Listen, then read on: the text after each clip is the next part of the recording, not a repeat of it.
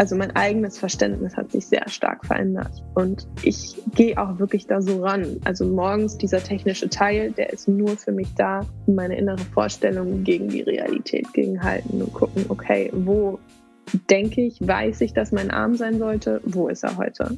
Und dann gleiche ich das an und dann gehe ich weiter zu dem Handgelenk und zu der Balance in meinen Händen und so weiter. Herzlich willkommen zur zweiten Folge der Interviewreihe Wie übt eigentlich des Blogs What is Practice? Heute mit der Violinistin Johanna Röhrig. Johanna ist 28 Jahre alt und hat die letzten vier Jahre am Royal Academy of Music in London studiert. Seit kurzem ist sie in der Solistenklasse an der HFMT Hamburg bei Professor Tanja Becker-Bender. Und wie ihr später im Gespräch noch hören werdet, ist sie sehr, sehr großer Fan ihrer Dozentin. Viel Spaß im Gespräch mit Johanna Röhrig nun. Die erste Frage, mit der es immer losgeht, wäre zum Einstieg: Vervollständige folgenden Satz. Üben heißt für dich? Zu mir selbst finden, Zeit am Instrument mit mir alleine verbringen, die Sachen, die in mir sind, rausholen. Welches Album oder welcher Künstler läuft bei dir gerade aktuell in Dauerschleife? Sia. Ja. okay. Ja. Und äh, welcher Track? Um, thousand, thousand Forms of Fear. Okay, also ein kleines Guilty Pleasure für Popmusik. Also, ähm, äh, nee, nicht unbedingt. Aber das Album und die Texte vor allem finde ich toll. Gibt es aber auch schon länger bei mir. Okay. Ähm, ich habe in der Vorbereitung auf das Gespräch bei dir auf der Homepage das Video gesehen zum Instrument des Jahres letztes Jahr ähm, was du für den Landesmusikrat Hamburg gemacht hast. Und darin erzählst du, dass es bei der Geige besonders lange dauert, bis man eine gute Klangvorstellung entwickelt hat. Was würdest du denn sagen, welche CD oder welcher Künstler hat dich auf dem Weg dahin denn musikalisch gesehen am meisten geprägt? Also es war bei mir nie so, dass mich irgendwer besonders geprägt hatte. Ich weiß noch ganz genau, als ich irgendwie 18 Jahre alt war, da habe ich zum ersten Mal das Mendelssohn Violinkonzert gespielt mit Orchester. Und das war auch im Sommer und es hat, alle Leute waren irgendwie draußen im Garten, die ganzen Nachbarskinder waren im Garten, haben gespielt und ich saß in meinem Zimmer und habe geübt und fand das irgendwie, fand das nur begrenzt gut, glaube ich. Und dann, aber irgendwann hat es irgendwie Klick gemacht und dann wusste ich einfach, wie ich die Sachen haben wollte. Es hört sich total komisch an. Ich habe die Arbeit an dem Stück angefangen und habe immer so mir irgendwelche Aufnahmen angehört, habe versucht, irgendwelche Sachen zu kopieren, um da einen Ausdruck reinzubekommen. Und das war, das ist dann aber ja eine sehr mühsame Arbeit, wenn man dann denkt, okay, die Note ein bisschen länger, die Note ein bisschen kürzer, dann hier ein bisschen lauter. Wenn man was anfängt zu kopieren, das ist dann eigentlich, das ist sehr anstrengend. Und dann irgendwann, weiß ich nicht, es hat irgendwie Klick gemacht und dann wusste ich einfach, wie ich das haben wollte. Und das war irgendwie, das war ein sehr früher Punkt und seitdem, das ist eigentlich auch so geblieben seitdem. Also ich kann nicht sagen, dass mich irgendwas geprägt hat. Es war irgendwie immer da mhm. das, was ich machen wollte. Ja, cool. Herzlichen Dank dir auf jeden Fall. Das waren die drei schnelleren Fragen zum Warmwerden und äh, genau, kommen wir zum Eingemachten. Ähm, der Fragebogen heißt ja, wie übt eigentlich? Und da interessiert mich immer am meisten zum Einstieg ähm, in Zeiten, in denen wir alle ja viel unterwegs sind, viele Konzerte spielen und viel reisen müssen dafür. Ähm, klappt ja das Plan der eigenen Übezeit nicht immer so, wie man das wünscht. Hast du da an den Tagen eine Minimalroutine, die du immer machst? Ähm, ich hatte das vorher, ich hatte das früher, also vielleicht so ähm, zwei, drei Jahre zurück. Da hatte ich das auf jeden Fall, dass ich selbst an Tagen, wo ich richtig viel unterwegs war, wenn ich dann irgendwie abends, sagen wir auch spät um acht oder neun Uhr irgendwo in einem Hotel angekommen bin, dass ich dann noch versucht habe, da irgendwas reinzuquetschen, um an so einer Minimalroutine, wie du es gerade genannt hast, festzuhalten. Aber ich bin da wirklich wesentlich entspannter geworden. Also ich weiß mittlerweile, was ich kann. Ich weiß auch gut irgendwie, wie Geige spielen funktioniert, einfach weil ich, ich habe selbst auch sehr viel unterrichtet. Das hat mir dabei sehr geholfen.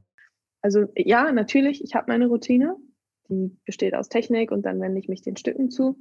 Aber wenn ich das mal nicht schaffe, dann mittlerweile flippe ich da auch nicht mehr aus. Mhm. Aber hast du manchmal noch einen übefreien Tag in der Woche, den du bewusst einhältst? Oder ist das bei dir überhaupt gar nicht mehr so dogmatisch dann? Ja, das passiert so oder so.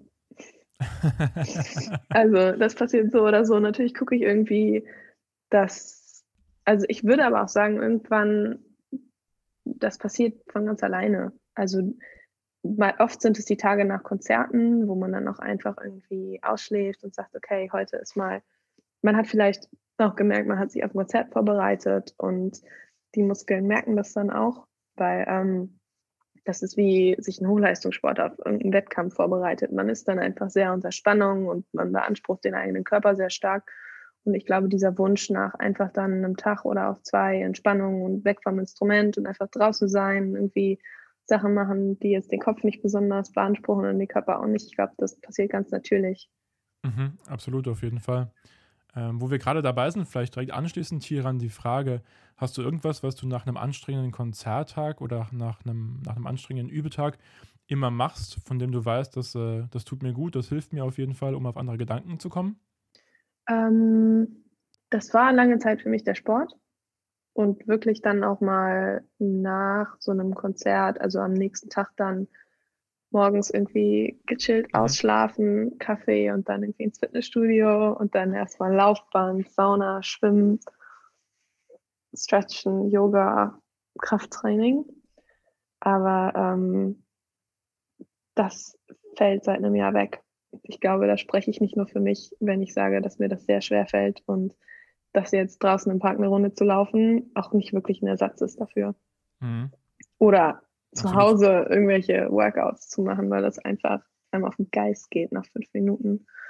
Und ähm, also ja, das war lange Zeit für mich diese Art Safe Space Fitnessstudio. Ja, ja, verstehe ich gut. Aber kommt ja hoffentlich wieder irgendwann, ne? Ja, ja, allerdings. Wenn wir uns deinen Übetag jetzt so anschauen würden, übst du eher in vielen kleineren Übeeinheiten über den Tag verteilt dann? Oder ist es bei dir eher so, dass du längere Einheiten am Stück in deinen Tageslau Tagesablauf versuchst zu integrieren? Also ich würde schon sagen, dass ich so, also meine beste Übezeit ist immer morgens, ganz klar. So ab 9, 10 Uhr irgendwie sowas und dann für wahrscheinlich drei, vier Stunden. Wenn ich, ähm, da sind natürlich Pausen mit dabei. Also ich würde schätzen, ich mache immer so 40, 50 Minuten und dann irgendwie eine Pause. Ich gucke dabei aber auch nicht mehr auf die Uhr. Also ich habe früher dabei auf die Uhr geguckt und dann wirklich so 50 Minuten üben, 10 Minuten Pause gemacht und mache das aber auch nicht mehr mittlerweile, weil irgendwie, wie gesagt, irgendwann kommt das Leben und möchte auch, dass man sich um es kümmert. Und wenn dann so Sachen sind wie, okay, man bringt dann die Wäsche runter oder, also ich baue irgendwie sehr viele solche Alltagssachen in mein Üben ein, weil oder irgendwelche Telefonate an Leuten, mit denen man einfach nur vormittags sprechen kann oder irgendwelche E-Mails, die jetzt besser beantwortet werden sollen. Ich bin dann da auch nicht, ähm, also ich, ich baue da irgendwie Sachen auch ein. Und ab und zu, also dass ich dann nachmittags nochmal übe, das passiert eigentlich nur, wenn ich mich wirklich irgendwie auf Konzerte vorbereite und einfach mehr Zeit brauche. Und dann mache ich irgendwie nachmittags nochmal ein, zwei Stunden. Okay, also in aller Regel ist morgens so deine, deine Übezeit und der Rest vom Tag ist dann frei für andere Dinge, Bürosachen und solche Angelegenheiten dann, ne? Ja, oder auch also Proben, Unterricht, Sachen an der Uni. Ich bin auch, also im Moment, und das wird jetzt, wird auch weniger und ist zum Glück auch schon weniger geworden, aber ich bin einfach auch, ich bin viermal umgezogen seit Oktober. Und ähm, es sind dann auch irgendwie immer viele Sachen, so ein Umzug der macht sich auch nicht von alleine. Also es waren dann irgendwie auch immer viele Sachen, die ich dann irgendwie noch regeln musste. Ja, oder ich gehe raus, treffe mich mit Freunden und so weiter. Mhm. Wie gehst du mit Fehlern um beim Spielen? Beim Spielen? Meinst du jetzt in Konzerten oder beim Üben? Beim Üben eigentlich eher. Also beim Üben, naja, Üben an sich ist ja die Wiederholung von fehlerfreien Durchläufen, kann man so sagen. Also wenn man übt und man hat einen Fehler drin, dann geht diese, diese eine Wiederholung der Passage, wo ein Fehler drin war, geht in die Richtung, sozusagen, geht in das negative Lager. Das ist nicht das, was man möchte. Man möchte die Sachen fehlerfrei wiederholen, um sowohl das Gehirn an den richtigen Bewegungsablauf zu gewöhnen, als auch sich selbst daran zu gewöhnen. Und das heißt, Fehler sind per se etwas, was man ja versucht, nicht vorkommen zu lassen. Das heißt, wenn da ein Fehler ist, also jetzt in meinem Fall, ich kann nur für mich sprechen, aber wenn da ein Fehler ist, dann versuche ich herauszufinden, warum der da ist. Ich versuche nicht einfach nur blind das jetzt so oft zu wiederholen, bis der weg ist. Und dann am Ende habe ich mich so verkrampft, dass mir am besten am nächsten Tag irgendwie die Sehnen wehtun und sowieso alles blöd ist. Aber ähm, ich versuche da irgendwie analytisch ranzugehen und versuche herauszufinden, okay, warum ist das gerade so passiert? Ich habe auch da hinten, das ist vielleicht auch ganz interessant, ich habe egal wo ich wohne, immer mein festes Übelsetup mit Spiegel, Notenständer und irgendwas zum Ablegen. Ähm, ich arbeite viel mit dem Spiegel und gucke mir an, okay, einfach von den Sachen, die ich in meinem Kopf habe. Ich habe natürlich so ein Konzept in meinem Kopf, das ist auch das, was ich vorhin meinte. Dieses Konzept von Geigespielen erlaubt es mir nach Tagen, auch mehreren Tagen am Stück des Nichtspielens, einfach schnell wieder reinzukommen. Und ich versuche dann irgendwie so schnell diese ganzen Checkpunkte, die ich in meinem Kopf habe, abzugehen. Das heißt, okay, ist mein Arm in der richtigen Position? Wie sieht es mit meinem Handgelenk aus? Wie sieht es mit der Balance aus innerhalb der Hand? Wie sieht es aus mit der, wo meine Finger die Seite treffen? Was ist mit meinen Schultern? Wie bin ich mit dem Bogen dabei? Und so weiter und so fort. Ich versuche diese Punkte irgendwie durchzugehen und versuche, meistens findet sich da der Fehler dann schon. Also da lässt sich das dann meistens schon erklären. Dann versuche ich natürlich die Fehler ähm, ich will nicht sagen auszumerzen, weil das hört sich so an, als ob das was total Negatives wäre. Aber ich versuche natürlich, das zu analysieren, damit dann der Fehler im besten Fall weggeht. Und dann auch, ähm, dann schreibe ich mir die Sachen auf in meine Noten. Da habe ich eine eigene Farbe für, es ist meistens rot. Aber nicht weil rot Signalfarbe, sondern einfach, hat sich einfach so ergeben. Also Sachen, auf die ich technisch achten muss, damit das einfach an der Passage nicht nochmal passiert. Weil oft passieren Fehler auch einfach, weil zum Beispiel, wenn man etwas was nach Noten spielt, weil unser Gehirn irgendwas in den Noten sieht, was in dem Moment nicht klar genug aufgezeichnet ist oder was irgendwelche Querverbindungen in unserem Gehirn entstehen lässt, die uns dann, wenn man einfach nur drüber liest und das spielt, diese Sachen einfach so lesen lassen. Und dann passiert das einfach so. Das heißt, ähm, auch das kann zum Beispiel eine Fehlerquelle sein. Das heißt, ich versuche da wirklich analytisch ranzugehen damit ich dann auch nicht nur für dieses eine nächste Mal den Fehler nicht mehr habe, sondern wirklich da eine längerfristige Lösung dann gefunden habe. Du hast gerade jetzt schon dein Setup angesprochen, was du hinter dir aufgebaut hast und was immer gleich ist. Für alle, die es nicht sehen können, genau, sie präsentiert es gerade. Ja, da da ist, also ich kann das ja kurz erklären, da ist ein langes weißes Sideboard. Darauf liegt meine Geige und ein Spiegel, so ein Oberkörperspiegel quasi, in dem ich meine Schultern, Arme, das alles sehe. Dann steht da ein Notenständer mit meinem iPad und ganz wichtig ein Metronom aus dem 16. Jahrhundert wahrscheinlich, weil ich es gut finde, nicht mein Handy benutzen zu müssen dafür, weil es einfach, es geht so viel schneller mit dem Umschalten. Und Blumen stehen da, ist ganz wichtig. Und dann eine ganze Liste mit den ganzen Projekten, an denen ich arbeite mehrere Listen. Das sind ungefähr 14 verschiedene Blätter. Und da ist dann ein Blatt für alle Sachen, die auf meiner Website sind, die ich ändern muss. Ein weiteres Blatt mit Wettbewerben. Ein weiteres Blatt mit Instagram Kollaborationen, an denen ich arbeite. Und dann das andere sind alles andere Projekte. Okay, und musikalisch bezogen? Also auf Instagram hat man schon so ein bisschen das Gefühl, dass du sehr strukturiert ans Geigespielen herangehst und sehr strukturiert zu sein scheinst als, als Mensch. Ähm, und die Zettel, die du gerade so ausführlich beschrieben hast, bestätigen das ja auf jeden Fall. Äh, wie würdest du denn sagen, hast du es denn geschafft, dein, Über, dein Üben langfristig zu strukturieren? Also war das bei dir immer schon so, das Prinzip mit diesen Zetteln gewesen, dass du sagst, okay, für Konzert X muss ich das, das und das können? Und der Zettel klebt dann neben meinem Notenpult und ich weiß dann, was ich zu arbeiten habe. Oder ist es bei dir eher so, dass du äh, einen, einen Halbjahresplan beispielsweise hast, ähm, der nochmal unterteilt wird dann in, in Monatspläne, in Wochenpläne und Tagespläne und dass du dann so deinen Überalltag strukturierst?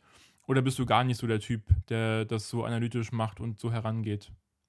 Nee, sowas habe ich tatsächlich nicht. Also ich habe hier, also wahrscheinlich würde mir das nicht würde mir nicht schaden, das zu haben.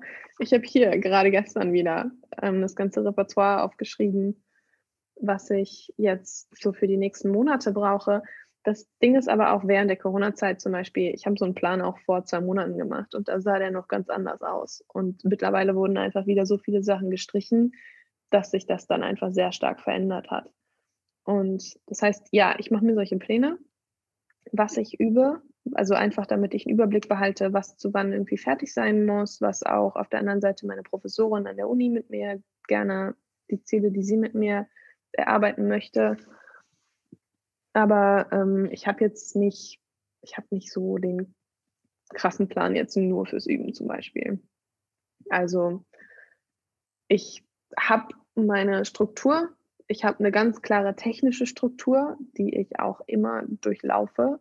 Mal, wenn ich weiß, okay, ich habe jetzt mehr Stunden Zeit, dann lasse ich mir dafür mehr Zeit. Wenn ich weiß, ich habe nur zwei Stunden Zeit, dann komprimiere ich die dementsprechend.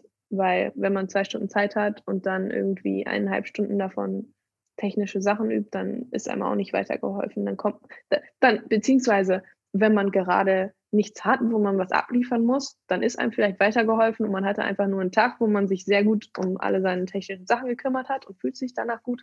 Aber wenn man ein Konzert hat, dann ein paar Tagen, dann ist einem damit nicht weitergeholfen, weil man dann innerlichen Stress bekommt, weil man sich nicht um das Repertoire gekümmert hat. Also das ist ganz ähm, unterschiedlich bei mir. Ich habe für diese technische Struktur das ist auch tatsächlich einer der Zettel, der da hinten an der Wand hängt.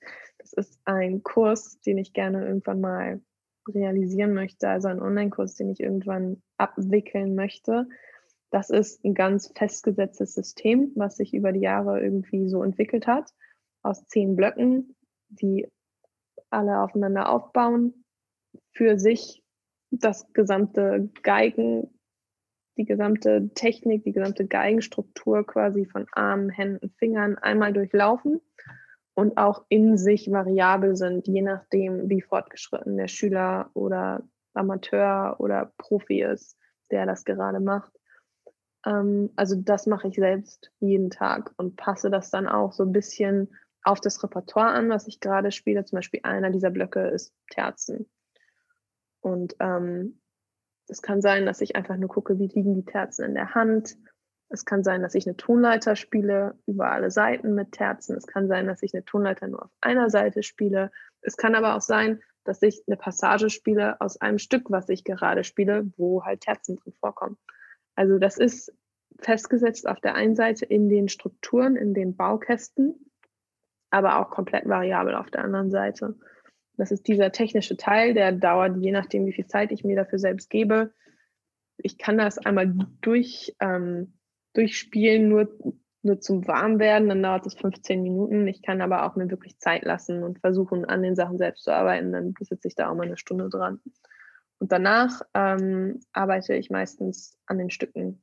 Wenn, ähm, wenn ich wirklich einen Termin habe, wo ich Sachen abliefern muss, sagen wir ein Konzert oder irgendwas, dann ähm, gucke ich natürlich, dass ich das ganze Repertoire unterbringe.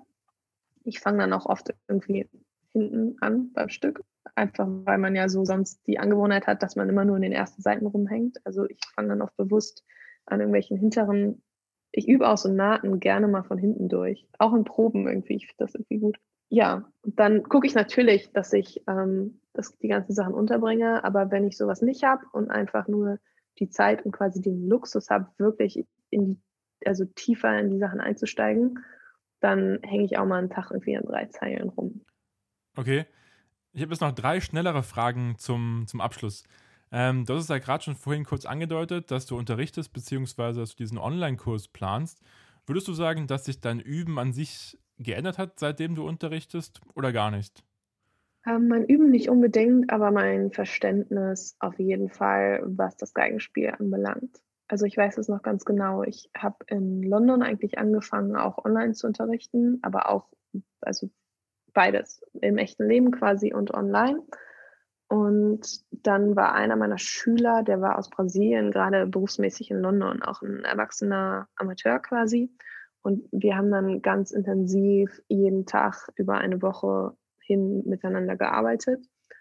Und ich habe in der Woche aber eigentlich nicht viel anderes gemacht. Ich habe einfach nur mit ihm gearbeitet und keine Ahnung, ich hatte wahrscheinlich keinen Überstress. Und dann habe ich nach dieser Woche, und wir haben auf jeden Fall in dieser Woche, wir sind komplett das alles durchgegangen. Also komplett dieses gesamte Programm und ich habe das ihm erklärt und aufgeschrieben und gezeigt und bei ihm verbessert. Das ist so toll, wenn man wirklich mit den Leuten im echten Leben arbeitet. Man kann die so gut anfassen überall, man kann die so gut korrigieren und ja, und dann nach dieser Woche hatte ich Selbstunterricht. Und dann meinte mein Lehrer zu mir, Jonna, what, what did you do? Did you, did you do nothing else but practice last week? Und ich war so, nee, ich habe eigentlich gar nicht geübt. Aber dadurch, dass ich halt mit meinem Schüler so viel diese technischen Sachen gemacht hatte, hatte sich auch komplett mein ganzes Verständnis einfach verändert. Und das ist jetzt zwei oder drei Jahre her. Und das hat sich seitdem natürlich auch nochmal verändert und verbessert. Und also mein eigenes, also mein eigenes Verständnis hat sich sehr stark verändert. Und ich gehe auch wirklich da so ran. Also morgens dieser technische Teil, der ist nur für mich da, meine innere Vorstellung gegen die Realität gegenhalten und gucken, okay, wo denke ich, weiß ich, dass mein Arm sein sollte, wo ist er heute? Und dann gleiche ich das an und dann gehe ich weiter zu dem Handgelenk und zu der Balance in meinen Händen und so weiter. Was wäre die Sache, die du gerade übst, die du noch nicht so gut kannst? Darf auch gerne nicht musikalisch sein, wenn du möchtest. Technisch meinst du? Ja, beispielsweise. Ähm, oder bei mir ist es zum Beispiel eine Sprache aktuell. Ich lerne gerade Schwedisch, Corona-bedingt. Ach so. Genau, ne? Also was lernst du gerade, was du noch nicht gut kannst im Prinzip? Darf auch halt gerne musikalisch sein, wenn du sagst, du lernst gerade Konzert X beispielsweise, weil dafür gerade viel Zeit ist, dann auch gerne sowas. Also es muss nicht, es muss nicht musikalisch sein. Genau, richtig. Ich versuche gerade die Balance zu finden zwischen Disziplin und freier Zeit. Wie klappt das so? Ah, Lernkurve, ne? Durchwachsen. Aber geht nach oben hoffentlich, oder? Das ist auch am Ende alles, was zählt. Hoffentlich, ja. hoffentlich. Cool. Ähm, die letzte Frage oder die letzte offizielle Frage aus dem Fragebogen wäre: ähm, Welchen Tipp würdest du deinem jüngeren Musikstudenten Erstsemester ich gerne mitgeben, um den du damals froh gewesen wärst? Was wäre das? Ähm, das wäre dieses ganze immer versuchen, den Weg beim Spielen mit dem geringstmöglichsten Widerstand zu gehen. Ich habe mich echt in Verletzungen reingeübt und war dann auch mal ein halbes Jahr komplett außer Kraft gesetzt, weil ich ähm, versucht habe, die Qualität des Übens mit Quantität zu ersetzen. Und das fliegt einem früher oder später um die Ohren. Das ist bei allen so. Das war schon immer so, wird immer so sein. Wenn man nicht versucht, da mit dem Kopf ranzugehen, dann verletzt man sich. Dann geht das auf Kosten des eigenen Körpers. Also nicht gegen den eigenen Körper arbeiten. Das wäre dein Tipp. Immer versuchen, den Weg des, mit der minimalen so, so viel Anstrengung wie nötig, so wenig Anstrengung wie möglich. Das ist doch ein schönes Schlusswort fast schon zum Ende. Ganz zum Schluss ähm, hätte ich noch eine letzte persönlichere Frage. Und zwar, wie schaffst du es, motiviert zu bleiben aktuell? Also, das setzt voraus, dass du annimmst, dass ich super motiviert bin, was tatsächlich auch nicht immer so ist. Also, ich glaube, das ist bei mir wie bei allen anderen und ich versuche gerade auch glaube ich, durch meine Kommunikation, durch Instagram oder sowas. Ich versuche auch nicht, irgendein Bild aufrecht zu erhalten, was so einfach nicht ist. Das ist, also die Situation seit einem Jahr ist für mich ganz genauso wie für alle anderen. Bei mir kommt irgendwie noch dazu, dass ich irgendwie dadurch, dass ich halt, ja, ich war die letzten vier Jahre steuerlich abgemeldet in Deutschland. Das heißt, Corona-Hilfen ist nicht, die Corona-Hilfen schieben einen zum nächsten Amt. Das Amt sagt, nee, hier, das ist auch nicht, weil du Studentenstatus hast. Also die Situation ist für mich ganz genauso schwierig wie für alle anderen. Und ich habe auch Monate gehabt, wo ich die Geige überhaupt nicht angefasst habe und aus komplett andere Sachen wirklich schon gemacht habe. Ich habe einen Marketingjob angefangen zu arbeiten, weil ich einfach auch meine Miete zahlen musste. Und ähm, also mir hat tatsächlich sehr geholfen die Unterstützung meiner Professorin im Moment, die uns alle in der Klasse unfassbar unterstützt und hinter uns her ist und uns ähm, zum Üben, zum Vorspielen, zum Unterricht immer wieder bringt, immer wieder pusht. Also die Frage, die müsstest du an sie richten.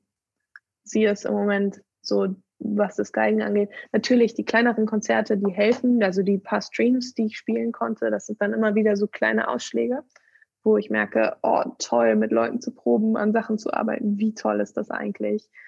Ähm, oder mich auch. Ich habe mich jetzt privat mit ähm, auch mit Leuten von der Hochschule getroffen und wir haben einfach mal irgendwie Nachmittag irgendwelche Sachen Blatt gelesen und also vom Blatt geschwelt. Das, so, solche Sachen sind auch immer toll, aber so der große Bogen, das große auf irgendwas hinarbeiten, das fehlt einfach tatsächlich. Aber das ist bei allen so.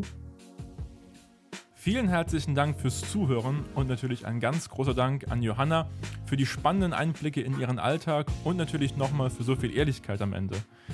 Ich hoffe, ihr hattet eine gute halbe Stunde mit dem Gespräch und ich würde mich riesig freuen, wenn ihr mir schreibt, wie euch das Gespräch gefallen hat.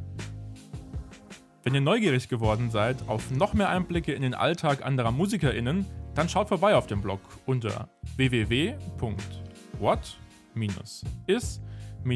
practice.de.